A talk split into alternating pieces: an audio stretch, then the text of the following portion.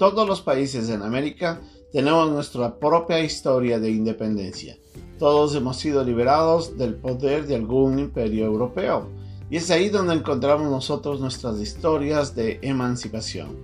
En el relato del día vamos a encontrar un hombre, al Gadareno, quien cuando fue liberado del poder del demonio y encontrado la libertad en Cristo, fue y contó a los suyos las grandes cosas que el Señor había hecho. Es nuestra lección de hoy día en un momento con Dios.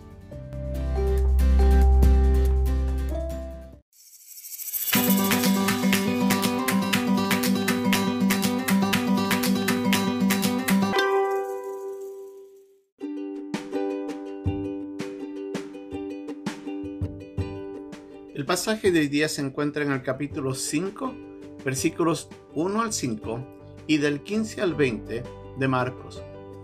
Vinieron al otro lado del mar, a la región de los Gadarenos, y cuando salió él de la barca, enseguida vino a su encuentro de los sepulcros un hombre con un espíritu inmundo, que tenía su morada en los sepulcros, y nadie podía atarle, ni aun con cadenas, porque muchas veces había sido atado con grillos y con cadenas. Mas las cadenas habían sido hecho pedazos por él y desmenuzado los grillos, y nadie le podía dominar. Y siempre, de día y de noche, andaba dando voces en los montes y en los sepulcros, e hiriéndose con piedras. Vienen a Jesús y ven al que había sido atormentado del demonio, y que había tenido la legión sentado, vestido y en su juicio cabal, y tuvieron miedo. Y les contaron los que habían visto cómo le había acontecido al que había tenido el demonio y de los cerdos. Y comenzaron a rogarle que se fuera de sus contornos. Al entrar él en la barca, el que había estado endemoniado le rogaba que le dejase estar con él. Mas Jesús no se lo permitió, sino que le dijo, vete a tu casa, a los tuyos, y cuéntales cuán grandes cosas el Señor ha hecho contigo, y cómo ha tenido misericordia de ti. Y se fue, y comenzó a publicar en Decápolis cuán grandes cosas había hecho Jesús con él, y todos se maravillaban.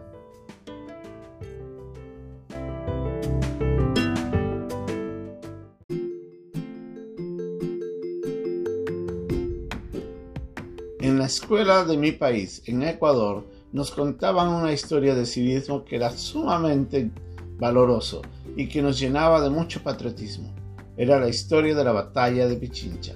En esta historia encontramos a un ser que estaba enfrente de la batalla junto con los soldados y quien con gran valor, aun a pesar de las dificultades, siguió adelante.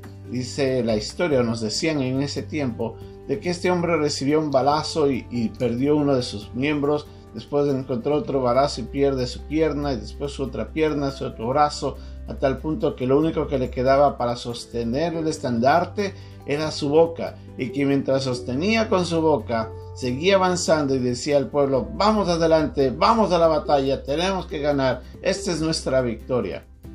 Qué gran relato nos decía. Lamentablemente no era cierto. La historia sí dice que fuimos liberados, pero no de esa manera. Pero la historia nos muestra de que hubo gente que tuvo que enfrentar una dificultad para poder ser liberados. En el relato de hoy día vemos a un hombre, al Gadareno, quien había estado endemoniado, quien estaba poseído por, por estos seres malignos que estaban afectando su vida. Él no tenía control de sí mismo, vivía escondido en sepulcros y en lugares apartados de la gente. Tal era su problema que dice que él tomaba piedras y se golpeaba a sí mismo. Y nadie podía controlarlo. Dice que le daban, ponían cadenas y los demonios le daban tal fuerza que él se liberaba. Pero él estaba sin control de lo que estaba sucediendo. Cuando se encuentra con Jesucristo, los demonios que lo miran a él se postran y le piden que por favor no les envíe al abismo, al castigo ya, sino que les permiten entrar en el, en el hato de cerdos y el Señor les permite, otorgándole en ese momento la libertad que tanto anhelaba este hombre.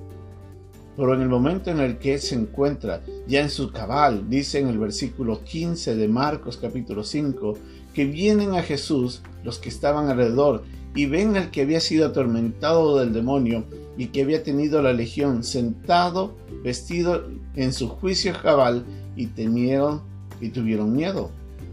Y les contaron lo que habían visto, cómo les habían acontecido al que había tenido el demonio y los cerdos. Como vimos en la lección anterior, estos hombres no les gustó ver de que el sustento de sus días, los cerdos hayan sido destruidos y en vez de recibir a Jesucristo, lo echan. El hombre que fue liberado decide ir con el Señor. Dice el versículo 18 que cuando Jesucristo sube a la barca, el que había estado endemoniado le rogaba que le dejase estar con él. El Señor le dice, no, vete a tu casa, a los tuyos, cuéntale cuán grandes cosas el Señor ha hecho contigo y cómo te ha tenido misericordia de ti. Y se fue y comenzó a publicar en Decápolis cuán grandes cosas había hecho Jesús con él. Y todos se maravillaban. Todos nosotros tenemos una historia que contar. Si usted ya ha creído en Cristo como su Salvador personal, usted sabe de dónde el Señor le rescató. Todos éramos esclavos del pecado y todos merecíamos la condenación. Nuestra fe en Jesús, la obra que Él hizo en la cruz, cuando murió por nuestros pecados y cuando resucitó de los muertos para mostrarnos que hay vida después de la muerte, es nuestra esperanza de salvación. Por ese relato tiene que ser contado a otros. Todos nosotros tenemos un antes y un después en el encuentro con Cristo. Todos sabemos de dónde hemos venido por hacia dónde vamos. Hay muchos que están alrededor nuestro que están esperando escuchar ese relato. ¿Qué esperamos nosotros? ¿Por qué no vamos? La gran comisión se cumple cuando vamos por todo lugar a contar de las grandes maravillas que el Señor ha hecho en nuestras vidas. Y al mismo tiempo les, motivamos a ellos a encontrar esa misma liberación que Dios nos ofrece, ofrece a través de la fe en Cristo usted y yo somos responsables de ir y contar a otros. El Gadareno nos muestra dos cosas preciosas aquí. En primer lugar, su deseo de estar junto al Señor en todo tiempo como agradecimiento. Es un gran ejemplo a seguir.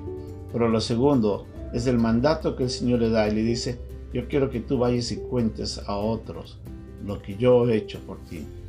Y eso también es parte de lo que Dios espera de nosotros. El Gadareno nos muestra el agradecimiento profundo y su obediencia al Señor como muestra de gratitud. Usted y yo, ¿cómo estamos viviendo nuestra libertad que ahora tenemos en Cristo? Tenemos que vivir agradecidos, pero tenemos que ir proclamando nuestra libertad para que otros encuentren la misma libertad en la fe en Cristo. Que Dios nos ayude.